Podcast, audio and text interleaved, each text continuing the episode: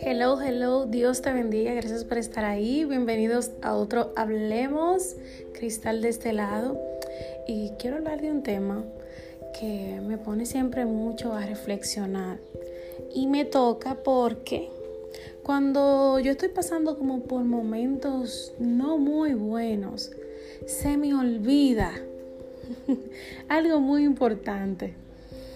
Y eso me lleva a ese versículo de la Biblia que está en Mateo, capítulo 26, versículo 39, donde dice que Jesús le dijo a su padre, Señor, si tú puedes, pasa de mí esta copa, pero que no se haga mi voluntad, sino la tuya.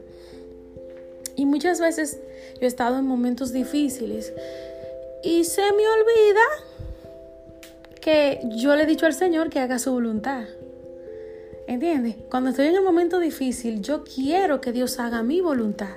Yo, yo quiero que Dios quite ese problema. Yo quiero que Dios despeje el área.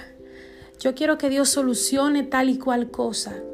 Pero la voluntad de Dios siempre será la perfecta. Porque mi voluntad está influenciada de muchísimas cosas. O sea, yo no puedo ver más allá como ve Dios. Yo no puedo escudriñar los corazones, yo no puedo ver el futuro, yo no puedo ver lo que va a pasar en cinco años conmigo, pero Dios sí, ya Dios vio eso, ya Dios está allá. Porque en Él no hay límite, ni tiempo, ni espacio. Entonces, en el momento más difícil es cuando más debemos recordar que hemos decidido que se cumpla la voluntad de Dios en nuestras vidas, aunque esa voluntad en ese momento sea dolorosa. Y ahí viene otro punto importante. Dice el Señor que en el mundo tendremos aflicciones, tendremos momentos incómodos, pero no tengan miedo que yo vencí el mundo.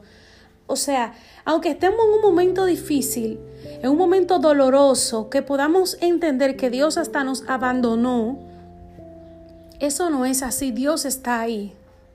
Porque la promesa es que nunca nos dejará solos. No es que tú no vas a pasar por el proceso. Quizás Dios te pueda librar de algunos procesos. Dios pueda quitarlo así de repente. Ok, tú oraste, Señor, por favor. Y lo quitó porque esa también era su voluntad. Pero hay situaciones en las que nosotros debemos permanecer un tiempo, aunque sean dolorosas, porque necesitamos moldear algo de nuestro carácter, necesitamos vivir algo que nos va a permitir, nos va a dar la base para los años siguientes, para experiencias siguientes. Y después tú dices, wow, ahora yo entiendo por qué a mí me pasó eso. Mira ahora cómo yo estoy viendo el objetivo, la finalidad de lo que pasé. Entonces, el momento crítico, nadie me va a decir, cuando uno está, mira, uno, antes, mientras el tiempo está bien, ay Señor, si tú eres bueno, ay Padre, tome el control, ay, desde que llega el tiempo crítico, a uno se le olvidan los versículos. Uno se le olvida lo que uno dijo. Uno se le olvida, Señor, pero dime. Y, soluciona. Haz esto, haz aquello. Es normal. Eso es normal. Porque Jesús no fue que se olvidó a que Él vino, sino que el momento de dolor, su humanidad salió a flote, porque era 100% hombre, pero también 100% Dios. Él experimentó todo lo que nosotros experimentamos. O sea que es normal que en ese momento nosotros reaccionemos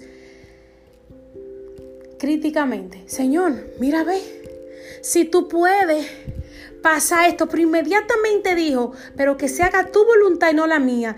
Y muchas veces nosotros no hacemos esa parte de ese versículo, de lo que hizo Jesús. Nosotros borramos la parte de, pero Señor, haz tu voluntad y no la mía. Brincamos esa parte, porque esa parte no la queremos aceptar porque significa permanecer, significa que Dios va a hacer su voluntad y su voluntad que tú eh, permanezcas ahí un tiempo, mira, no hay forma. Si su voluntad es que todo pase y te saque de, de esa situación, Él lo va a hacer.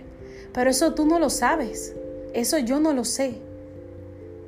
Simplemente Él elija una cosa y otra, u otra será su voluntad perfecta.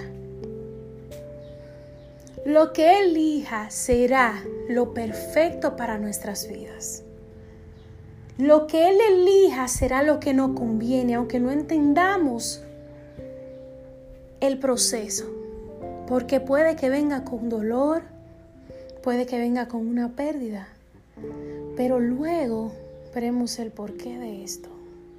Es muy difícil. Es muy, muy difícil porque es que nosotros no vemos las cosas como la ve Dios.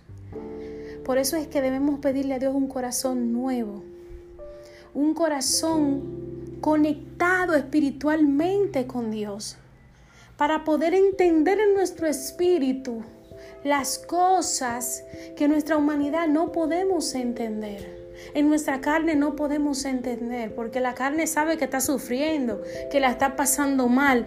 Pero el Espíritu está ahí diciéndote, oye, aguanta un chisma, aguanta, aguanta que el Padre está resolviendo. Y lo más importante, que no estamos solos. Eso es lo que quiero recordarte. Dios te bendiga, Dios te guarde.